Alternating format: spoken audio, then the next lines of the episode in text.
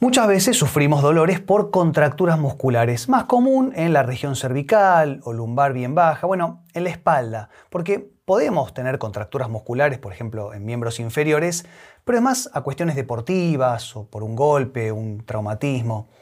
Entonces, ¿qué hacemos? Vamos al masajista y le decimos, haceme un masaje descontracturante bien fuerte en la zona, ¿no? Clavame los dedos, las manos o los codos, pero sacame este dolor, por favor te lo pido. Descontracturar un grupo muscular por fuerza bruta, ya sea por calor, es decir, por termoterapia o por algún estímulo mecánico, como puede ser un masaje fuerte, en la mayoría de las ocasiones va a ser un error. Y no estoy diciendo que hacerse un masaje es malo, porque yo me hago masajes todas las semanas.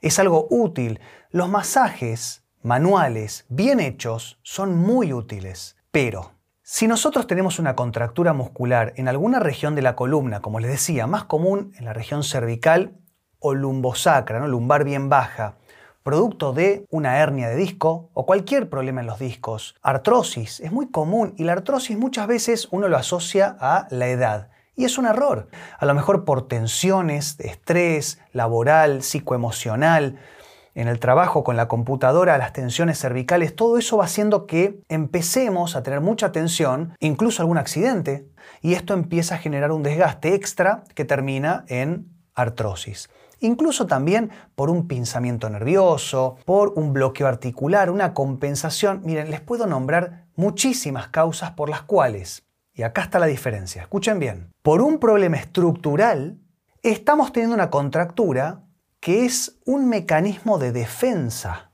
¿Entienden lo que estoy diciendo? Es un mecanismo que está intentando contener una situación que no está pudiendo estabilizarse. Y nosotros le metemos a lo mejor la almohadilla térmica y relajamos por fuerza bruta toda la contención. ¿Y qué va a pasar? ¿Qué se imaginan que va a pasar si hacemos una cosa así? Vamos a provocar más inestabilidad. Y con más inestabilidad se va a agravar el cuadro.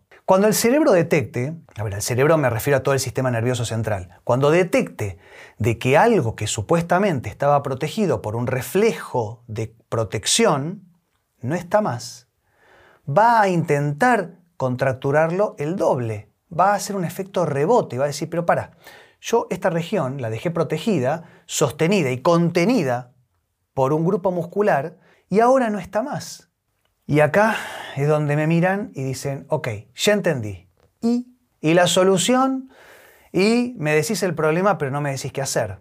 Ahora te digo qué hacer. Ahora. ¿Vos vas a poder? Si vos tenés una hernia de disco, ¿por qué es? ¿Por qué tenés una hernia de disco en la cintura? ¿Qué levantaste? Que podemos trabajar con sus cuatro tratamientos correspondientes de cabecera.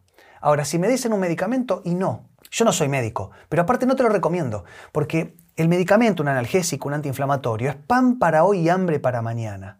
Trata de manejarte en una combinación siempre de tratamientos naturales con terapias manuales y ahí te vas a dar cuenta cómo solita se va a ir la contractura que tanto te molesta. Apuntas a la causa, no a la consecuencia.